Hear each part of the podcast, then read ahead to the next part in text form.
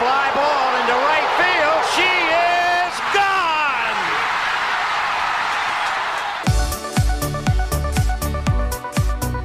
我是爱运动的子路，跟你一起聊聊运动赛事，聊聊中华职棒中心兄弟象。欢迎收听黄色性感带。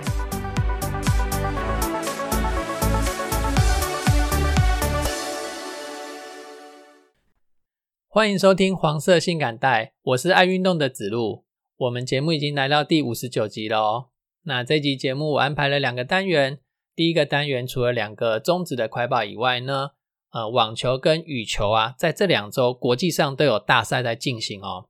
那台湾选手们也都有参加。那等一下，我再把台湾选手的成绩说给你听。那第二个单元，我安排的是一个人物的专访。那这位来宾啊，他今年三十岁，他国小的时候是棒球队，国中的时候因缘机会之下变成了田径队。那他同时也是体育班的学生。那我们都知道，体育班的学生他要训练嘛，那所以对他的升学还有他之后的就业会有什么样的影响呢？就由今天的来宾说给你听。好，那我们马上进来，我们第一个单元中职的快报。第一个快报是二零二三年世界棒球经典赛，它要在三月八号开打喽。中华队、台湾队这两天已经公布了三十六人的集训名单。那这次的名单中啊，参赛的球员都是由职棒球员所组成，然后包含了二十八个中华职棒的选手以及八个旅外的选手哈。没有任何一位业余选手入选啊，队长呢就由王威成来担任。那我自己是觉得威成是一个很棒的队长队长人选哦。除了年纪比其他球员大以外呢，中职的三垒手金手套奖他四连霸，那最佳九人奖他三连霸哦，手背跟攻击都很好，然后他又有斗志。那至于三十六人的名单呢，呃，我就不表示我自己的看法了，因为我觉得不管有没有入选。每个位置都有很多很棒的球员的选手可以选，总教练有他想要的队形，还有他的作战思维跟布局策略，他用他的这些想法去选他认为能够发挥最大战力的球员。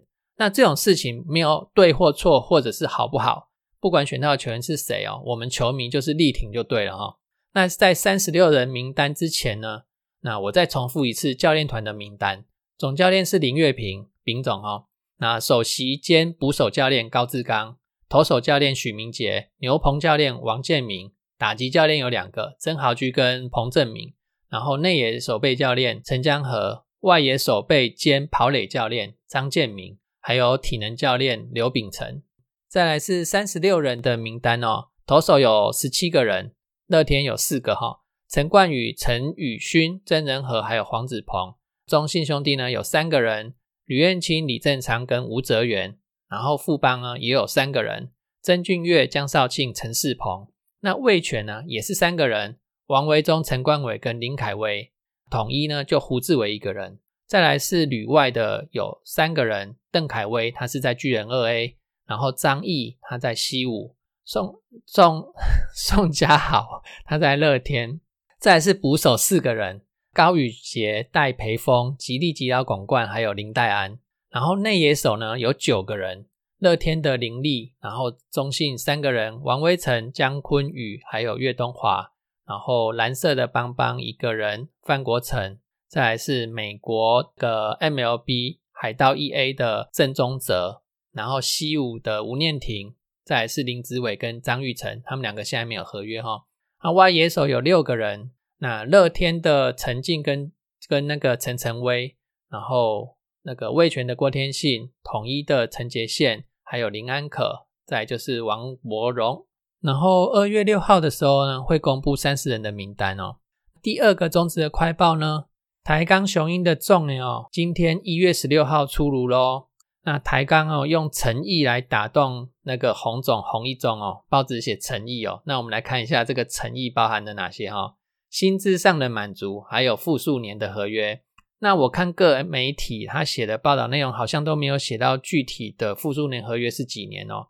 Now News 写说，哈，台钢雄鹰端出复数年的合约给洪总，三年季后赛、五年冠军战的目标，也是台钢未来的方向。所以这个复数年合约是五年吗？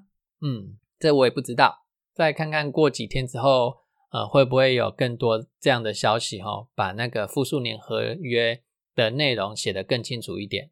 再是职业网球的部分，那我们的曾俊欣呢，他在今年呃二零二三年的前两周，他分别参加了两场 C 两百五的 ATP 巡回赛哦，当做是澳网赛前的热身啊。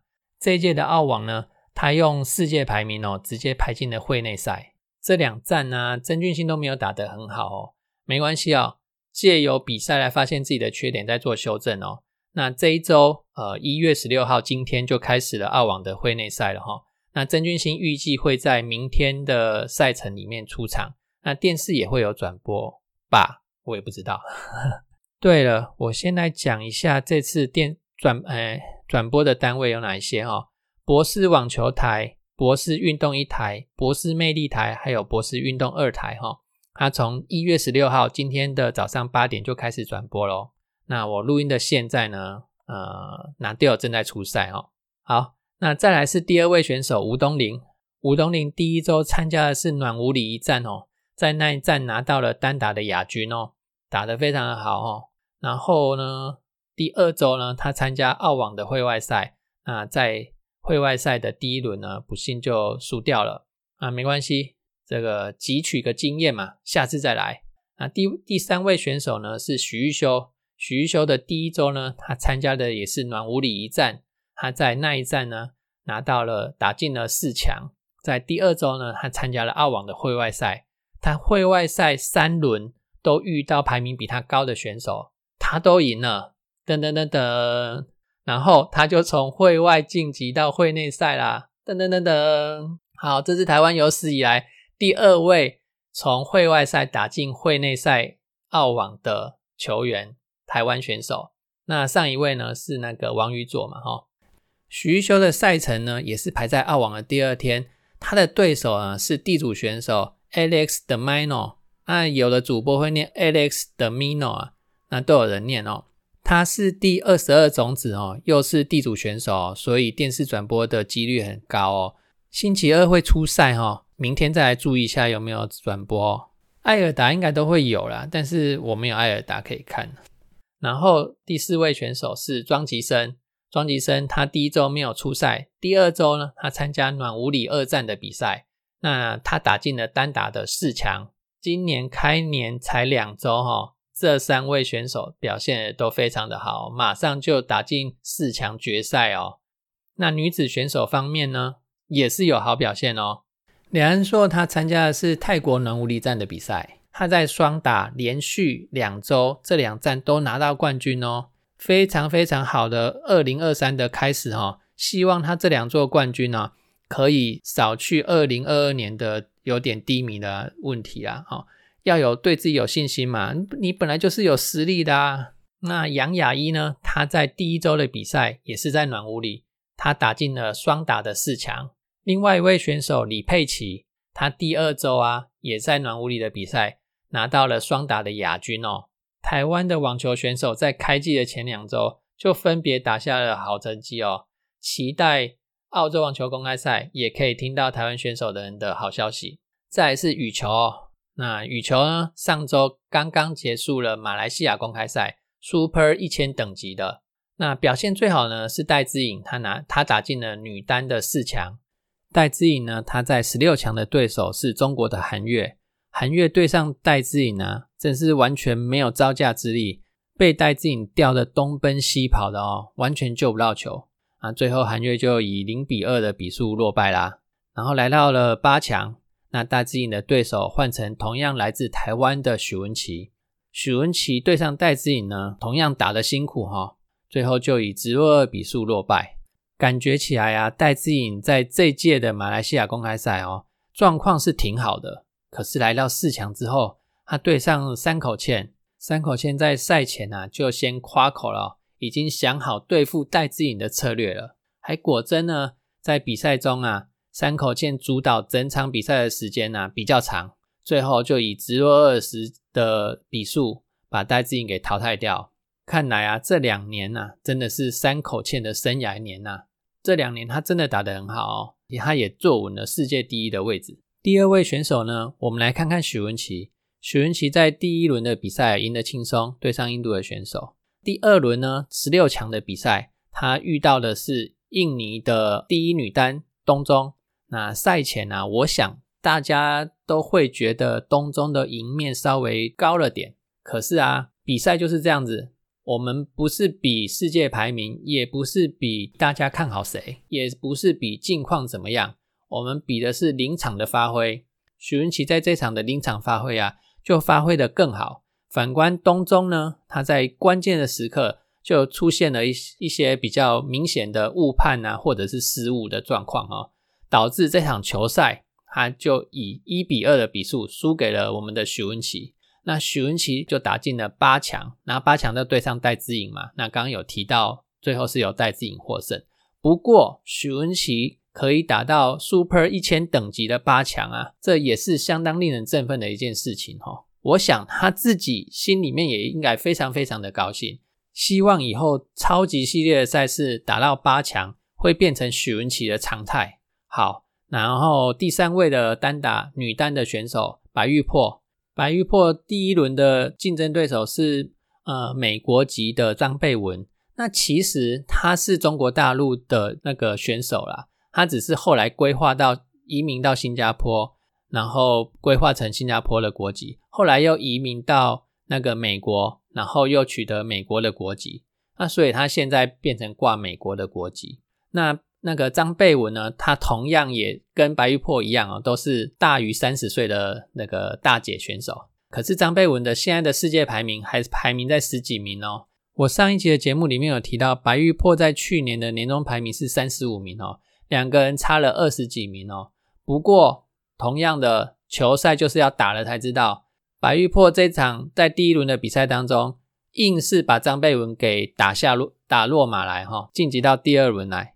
第二轮遇到中国的好手王子怡之后呢，呃，就落下马了哈。白玉珀最终呢也取得十六强的成绩啊。再是男单的选手周天成，周天成第一轮的对手呢是中国的石宇奇，这这场球赛哦打的就精彩了哈。第一局呢，呃，周天成先以十十七比十二领先五分，再拿四分的状况下呢，就可以收下第一局哦。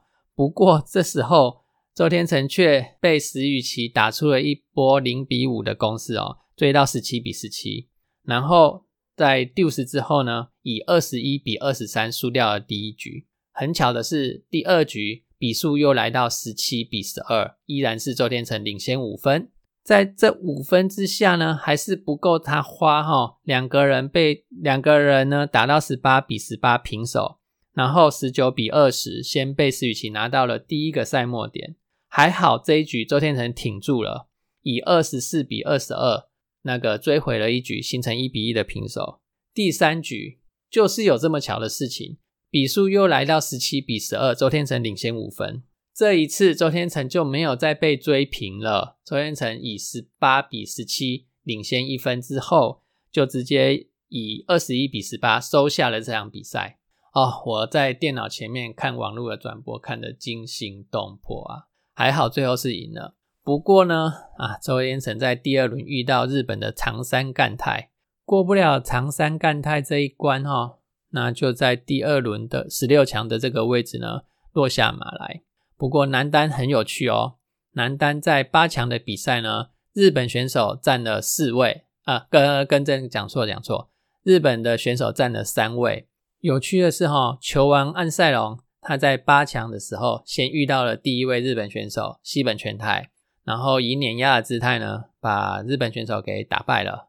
然后来到四强呢，球王安塞龙又遇到第二位日本选手长山干太，安塞龙再以碾压姿态赢了长山干太哦，然后挺进冠军战决决赛。那决赛的时候再遇到第三位日本选手那个奈良冈功大。然后安塞龙再以碾压的姿态赢了奈良冈功大，最后球王安塞龙拿到了这场这一场赛事的冠军。那只是一个有趣的小花絮啊，所以我这边提一下这样子。好，那再来是我们的双打组合，先是羚羊配哦，羚羊配的第一轮呢遇到的是第一种子小林宝日本的小林宝木组合哈，他们这个组合呢，同时也是前世界冠军哦。那其实林洋配在第一场比赛表现的非常非常的好哈，尤其是李阳啊，还有有几次虚攻哦，真放短，假假装要杀球哦，其实是放短哦，把这个日本的组合哦打的哦都搞不清楚状况了。最后林洋配就以二比零的的局数赢了日本的第一种子。那来到第二轮呢，对上的是韩国的选手。我想赛前大家会觉得打第一轮那个日本组合是比较难打的，然后第二轮面对南韩组合是比较好打的。结果赢了第一轮以后，却输了第二轮，哈，很可惜哦。尤其啊，这场比赛第一局林洋配以十四比九领先的状况之下呢，居然冻结了分数，哈，让分数直接变成十四比十九，变成反倒变成那个南韩组合领先五分。不知道林洋配在这个中间发生了什么事情哦，居然被对方打出了一波零比十的攻势哦，也不是对方打得多好，而是自己的状自己这一组发生的状况哦。这回去哦，两个人真的要好好的检讨，然后跟教练一起哦检讨讨论一下了。那另外羊肉炉的组合呢？哦，他们这个组合在这场的赛事第一轮跟第二轮都打得非常非常的好，虽然他也是止步在第二轮的十六强。但是其实他在十六强的时候面对的是马来西亚的新秀组合哈，杨肉如发挥的很好，只是对手也发挥的更好，那是一场好看的比赛哦，就是两边都发挥的很好，那最终一定要有一边输嘛，很可惜输的是杨肉炉哈。不过依照他们这样的状态持续下去，我想在接下来 Super 七百五的印度公开赛，他们应该可以取得更好的成绩哦。那以上呢就是马来西亚公开赛的报道。那下一周呢会有 Super 七百五的印度公开赛哦。到时候呃除了戴资颖跟李阳佩之外，哎，我印象中其他的选手都有参赛哦。桌球的部分呢，WTT 巡回赛年度第二站的杜哈挑战赛，它的总奖金七点五万美元。这个奖金跟我前面讲的网球跟羽球比起来又更低了哈。那一月十五号到十七号呢是打资格赛，十八号开始呢才要打正赛哦。那参加资格赛的台湾选手有四个男男子选手跟三个女子选手，分别是冯艺兴、廖正廷、彭王维、黎新佑，还有女子选手的刘一欣、李玉纯跟郑宪之。然后直接打正赛的选手呢，则有庄智渊、陈思宇跟郑怡静。那预祝他们都有好的成绩哦。那我刚刚有提到澳洲网球公开赛嘛，哈。那我这边就来讲个小花絮，总奖金达到七千六百五十万澳币的这个比赛啊，它折合台币大概十六点一亿啊，哈，一个比赛就值十六亿多，诶真是很夸张哦。然后他的单打会内赛首轮出局的人呢，可以获得十万六千多的澳币，那大约是台币两百二十四万呢，哈。那刚好呢，上周是 Super 一千等级的马来西亚公开赛打完啦，所以啊，我就来做一个奖金的对比哈。进去澳网的第一轮，保障可以拿到我刚刚讲两百二十四万的奖金，单打的冠军奖金则是四百一十二万澳币，大概是八千五百万台币。然后呢，上周的羽球马来西亚公开赛，它的冠军奖金是八万七千五百美元。如果我用汇率三十点三来计算的话，就是大概台币两百六十五万。其实我不是要说羽球比较低呀，然后就怎么样怎么样了哈。个人是很喜欢羽球的哦，啊，我自己也有在打啦。我觉得羽球是一种爆发力跟细腻度都要兼具的运动，但它又是一个简单的运动。它的简单在哪？简单在入门很简单，就你拿着球拍，拿着球，你就可以在户外任何一个地方可以打了。它入门很简单。可是哦，它却是一个相当困难的运动。它困难在哪？困难在你要变成高手很困难，因因为你要打到顶尖的话，你的爆发力跟细腻度缺一不可哈。这两种能力又在我们人们的技能当中哦，是属于不同边不同边际的东西哦。所以你要把这项运动打得好，很困难。那我自己对奖金会差异这么大的想法是，我觉得因为。欧美人对羽球比较没有那么热衷，那从事的人口呢比较少，那所以收视的人口也会比较少，赞助商跟赞助金额就会相对的变少，才会造成网球跟羽球的奖金差异这么大。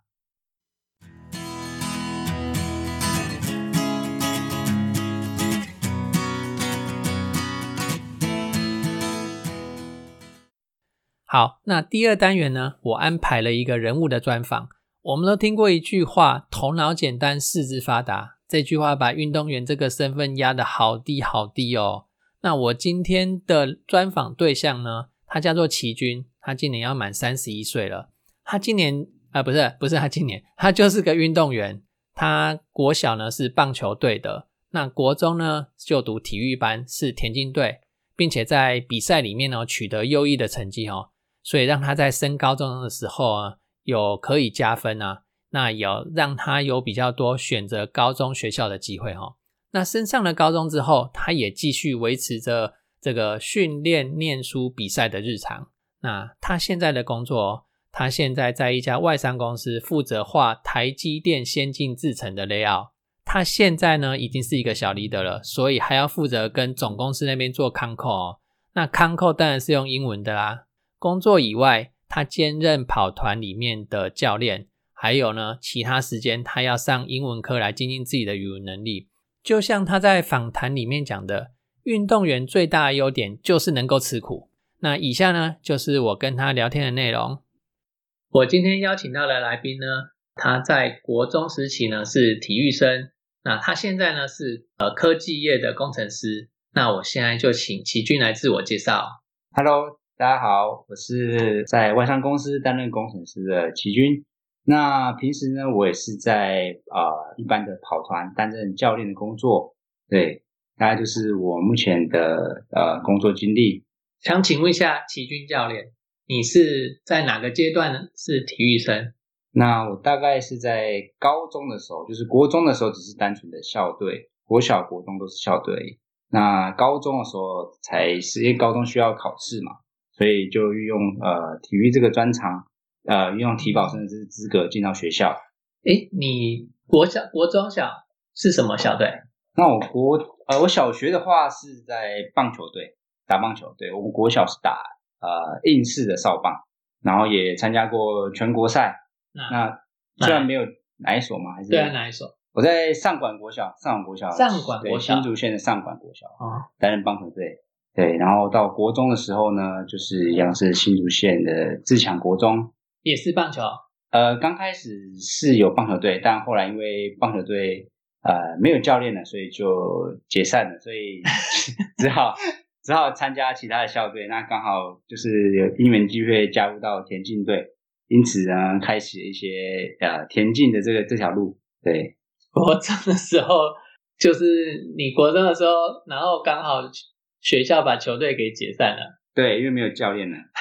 哦，因为教练离开了，所以就就把这个球队解散了。嗯，对，没错。怎么这么曲折？对啊，所以就是因缘聚会刚好有田径队，就是就加入了哦，然后就加入田径队以后，就开启了你的这个体保生的人生，是这样讲吗？可以可以，大家可以这么说，可以这么说。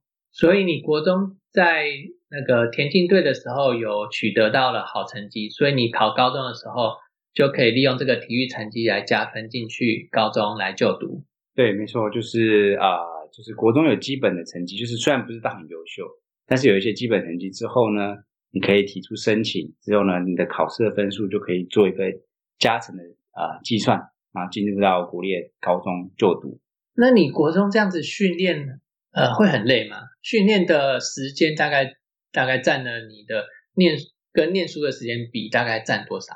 呃，因为因为国中的时候并不是呃专长的体育班，所以呢，就是。还是跟一般学生一样上课，然后可能四点放学之后才开始做训练。那通常呢，以前我们都是大概都练到七点多左右，因为就四点到七点，大概三个小时的时间，大概就是这样。那早早上会有会有早上也要晨练啊，然后下午再练这样子吗？哦，会会，早上就是对，早上就是大概就是大家就是早自习的时间呐，早上自习的时间我们校队去做训练动作，然后训练完之后就回去上课。这样，嗯，其实这样也很辛苦哎。你早上练完，然后呃，上课时间不会很想睡觉吗？呃，是是不会啦，是倒不至于，因为国中生嘛，就是体力很体力充沛，体力充沛的时候，对，用不完的精力，对不对？对对对，而且以前就是上课也是没有也别也那么没有那么爱念书啦，对对对。哦，可是这样子下课以后，同学都出去玩了，然后你们这样子留在那边训练，这样子你心里不会觉得为什么别人都在玩，然后我在训练这样子，会有点不平衡。这这一点其实倒还好，我觉得反而最辛苦的时候是寒暑假，因为寒暑假的时候反而是同学都在玩，然后你还必须聊到学校做练习。寒暑假可能是相对比较觉得心里比较不平衡的地方，对，但是没办法，就是自己选择的路就是这样。嗯嗯嗯。所以呃，算是运动员都有点被虐待狂，也不是，就是因为自己知道自己呃自己的身份是什么，所以会比较让自己就是会强迫自己寒暑假要练习啊。那呃，你现在为什么有办法成为一个？据我所知啊，你是科技业的工程师，而且呃画画半导体的 layout，这个不是一件 很简单的事情，而且这。是蛮难的，我觉得，因为我自己本身也在半导体业待了十几年，我知道这种东西并不是一般人有办法做到的。对，因为就是也因缘际就是因为我高中的时候是啊使用体保生的身份，然后我也是选择综合高中，所以后来是念到资讯啊科系，所以我们上课的内容大概就是电子学啊、基本电学这种东西，所以是那个东西非常的难，好吗？对对对，非常很难，就是。呃，还是靠同学帮忙啊，都是靠同学帮忙来教啊。然后，因为我们是体保生嘛，本来进度上会比比一般生还落后一点点，这是正常。然后再加上我们还要练习，就会比较相对呃。所以你高中以后还是有在做那个运动的练习？对，因为你是体保生进去，所以你就必须还是要加入校队啊。所以高中你是田径队，还是回去棒球队？啊，没有，没有高中还是田径队，因为我是利用田径的身份进去啊。啊，所以高中还是在田径队，也是要这样子边读书边练习，边做训练。没错没错，然后要住学住在学校，住在学校是新竹的高中啊？对，新竹的高中是强迫住学校还是？其实呃，教练是没有强迫啦，但就是因为只是因为我们要早起，我们必须得要早上六点就起来练习。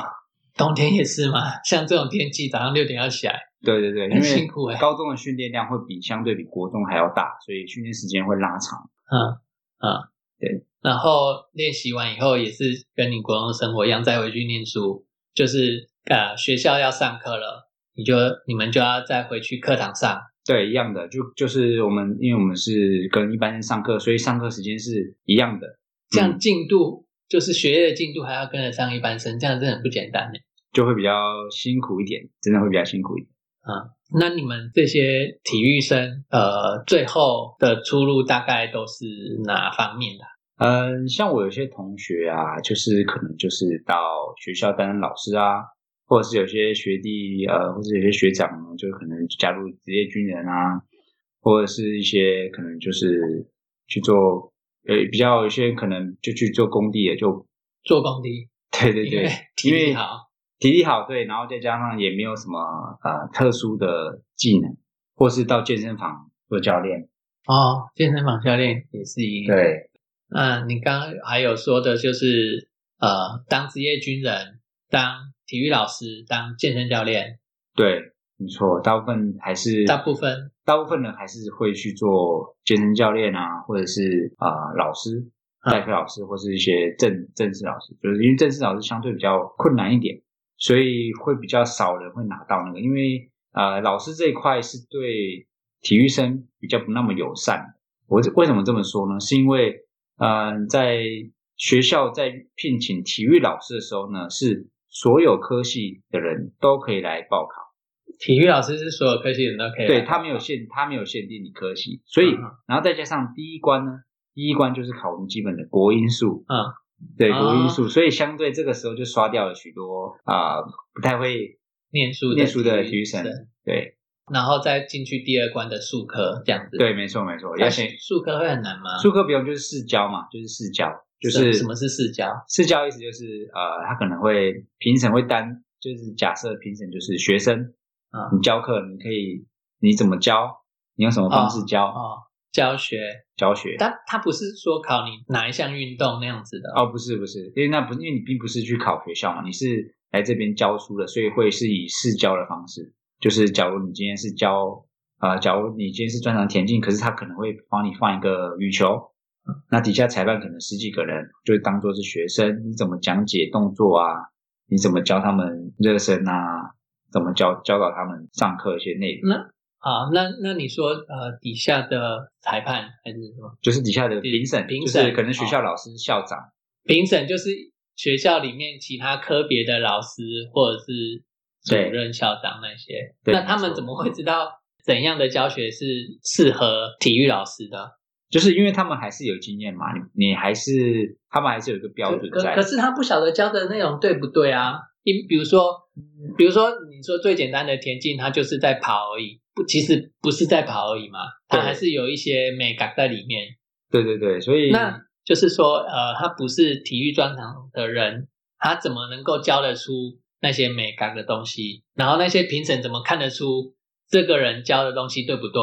因为这些评审也不是体育对专长的人，对，因为因为其实也不用教到太细节啊，因为体育、哦你你毕竟还是教导一般的学生，并不是专长的体育生，哦。所以并不用来的特别的专业。可是学校不是都有校队吗？啊，校队不是都是体育老师在带？对，如果你今天如果你呃你今天是有体育班的校队，那他就会聘请叫专任教练，专任教练这个时候就会哦有特殊的教练在存在。所以他就不是不是体育老师而已。对，他就不只是体育老师而已，他就还是你还是要带校队。对，应该说你的工作是带校队。就是聘请专任教练来带校队，这个意思就对没错没错他是田径队，他是羽球队，他是什么？他是其实只有专任专任的教练。那那体育生他们怎么样取得这个专任教练的资格？嗯，据我所知，就是专任教练资格，就是要在你大学时期啊，啊、在全全国大专校运运动会呢拿下前三名的资格，而且是一定要，而且一定要公开组，就是全大运的公，开组，一定要公开组前三，三名，那不简单呢。对对，这相当相当的困难，对，嗯，而且比如说我的能力今年拿到了第一名，我明年第一名也应该说今年前三名的人，明年也可能是前三年前三名，对后年也可能是前三名，所以所以几乎就是他们包办了大学这四年的前三名了。对，有可能，因为如果你特特别优秀的选手，对啊其实对啊。是很容易拿到三点八、四连霸的，对啊，那那这样等于是其他人都没机会。对，而且大专杯又包含了研究生，嗯，对对对，所以更难，相对更难。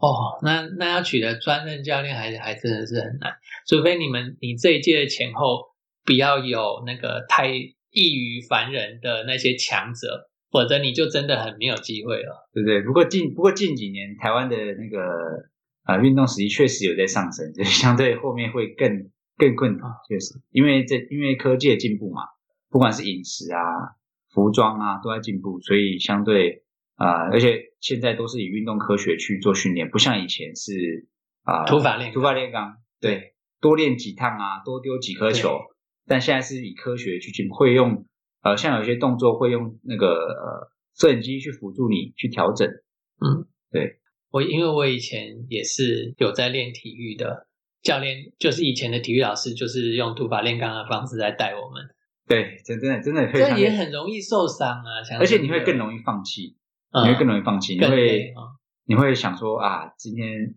为什么要练那么辛苦？会会想偷懒是正常，的这是这是每个选手会经过的过程。而且而且我我觉得现在的现在的体育教法、啊，它除了比如说你是练田径的，它除了让你练田径以外哦，它还会让你调试去做一些其他的运动，就是说不要一直单独的做同样一个运动，那你会觉得很枯燥乏味。它会给你带一带一些呃花絮在里面，这样子练起来比较有趣一点。对，像我们以前还是会就是掺杂一些可能去骑骑脚踏车啊，哎，或是呃踢踢足球啊，还是会做一些其他运动，让你对练习没有那么枯燥乏味。就是因为我们正常，如果你以时间来轴来算的话，我们礼拜一到礼拜六要做训练，那通常礼拜三的时候会做一个弹性的调整，可能打打篮球啊，或是做一些其他球类运动，通常都是球类运动，因为球类运动的那些呃运用到的肌群会比较不太一样，嗯。比较特殊一点。哎，我这边补充一下，其实奇军教练还很年轻哦，他不他不要不是像跟我们大叔一样都已经四十几岁了哦，他现在才三十岁左右而已。对，差不多，好，那还有什么要补充的吗？大概就这样，大概这样。大概就这样，就是呃，体育老师的出路，不不，体保生的出路就大概当体育老师、当健身教练。那你比较特别，对我比较特别，因为以前就是呃，因为我老师比较比较呃看看远一点，所以他希望我们还是不要走体育班或是完全体育系、大学体育系这种路，所以会建议我们还是去读读一些其他科系，可以以后未来工作找出路。因为毕竟体育这一块在台湾是没那么友善的，不像国外可能还有一些企业愿意养。虽然台湾现在有些球类是有是有企业养没错，但是如果以只有羽球而已、啊。对对对，那如果你是以田径这个方面，就相对落后日本非常非常多。嗯，其实有听我节目的人大概都知道，我之前有介绍过我们国内的五大呃羽球的球团，就是就是一些企业认养的球队啦。所以台湾有五大的羽球的球队，那就是刚刚齐云教练讲的，就是企业认认养。那再来就是企业排球联赛，它也是属于企业认养的部分。那接下来就是职棒啦，职棒当然也是企业认养嘛。那除了这几个之外呢，呃，我就比较少听到有企业认养这样这样的对非常少。像日本，像如果你如果以田径来讲，因为现在其实路跑风气也起来了，其实像日本啊，很多都是企业都有在呃养一些选手，就嗯一起、呃，如果有在看田径的选田径的人，可以看到日本许多那种呃企业联赛、接力赛啊，或是一些团团体的比赛，都有他们的出现。嗯，那个日本的体育风气，还有对于运动生的出路啊，这些都做得比台湾好很多。他们的企业很也很愿意去投投入这些资源在这些人身上。对对，因为其实其实运动体育生在职场上工作会比我觉得会不会输给一般的毕业生出来的人，因为体育生他有一定的毅力存在，然后再加上他们的工作效率，他们其实我们因为其实不管是体力，其实会运动的人，讲实在话，其实是很聪明的，嗯因为其实所有的肌群都必须得要靠大脑去控制，嗯懂我意思？就是说可以呃可以做的可以做的事情可以更多。嗯，但是有时候练得很累的时候，就想要休息了啊，那就比较没有没有办法在念书上好好的再用用心下去了。对，像我像我呃，我举例，就像我学长一样，我学长现在是也是在国中担任专任教练。那他练练习完，他就会可能跟学校借一个会议室，然后学生们一起在那边念书。他现在是有做到这种程度的。啊然后学校他们的校队，他们的校队里面呢，也有考试考全全全校第一名的学生都有。对那很不简单呢。对，非常非常厉害，非常厉害。那也要这个老师哈，他呃愿意放这些心血在这些学生身上，对不对？对，因为他，因为他，因为我我希望他很厉害，他说服了一些专科的老师，像英文啊、国文、数学，能不能拜他们拜入他们，就是晚上加班，晚上来帮忙大家他们复习一下功课。对啊然后，因为因为因为其他老师看到他这么认真，那也会愿意帮忙，因为毕竟也是自己的学生嘛，而且、嗯而且练习练习小孩子也不会做坏事啊，因为我们练习完也累了，对也也不太会做一些奇奇怪怪的事情。对对，就是就是说，呃，这个教练愿意花多少时间在这群的小朋友的身上啊？因为其实你人到了一定的年纪之后，你有自己的家庭要顾，像所谓的呃，上面有父母，你下面有小孩。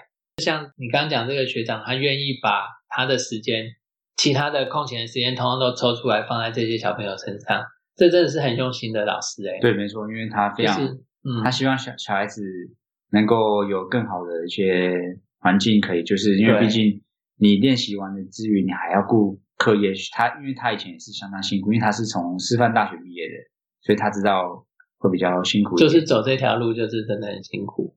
因为你除了要会读书，你又要会运动。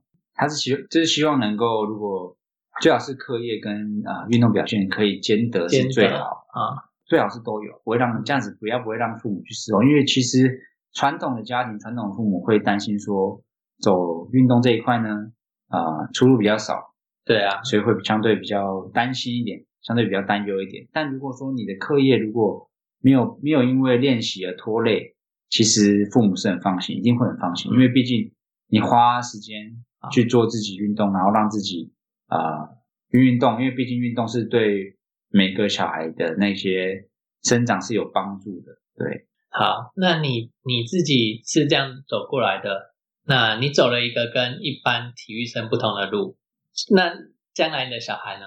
你会让他走体育生的这条路吗？其实，如果将来我我的小孩如果说他想加入校队，其实我是鼓励的，我是鼓励的，我是鼓励的。对，因为我因为我知道这条路虽然很辛苦，但我觉得啊是也是一种磨练啊。因为训练的时候会遇到很多挫折，你在小时候如果你就遇到挫折，你长大你出社会你就相对没那么害怕。没错，没错。对，而且体育班体育班也。也如同军队一样，是军也算是军事化管理，就是还是会有学长学弟制，嗯，所以就跟出社会一样，会有前辈跟后辈的关系。所以呢，在体育班，你如果在学生时期，你就能够体会到学长学弟制这种方式、这种风格的话，相对的出社会，不管去到哪里，你相对适应力会非常非常强。嗯，对，这是我觉得是在体保生的优势啊。嗯。会像一只打不死的蟑螂一样，对，会相对的比较适应力比较强，也别那么柔弱。嗯，就是那个求生的技能也会比一般的一般生还要高出很多。对对，韧性很强，没错。而且现在你看哦，许多科技业也是都会办运动会啊。其实你在那个时候就可以特别去展现自己。嗯嗯嗯，对。我们今天请到了体保生的科技业工程师，对，在 来分享，来分享他。从体育这一路走来，然后到现在当成一个那个科科技业工程师的一个心路历程。对，好，那我们今天就谢谢齐军教练，谢谢谢谢，好，再见，拜拜。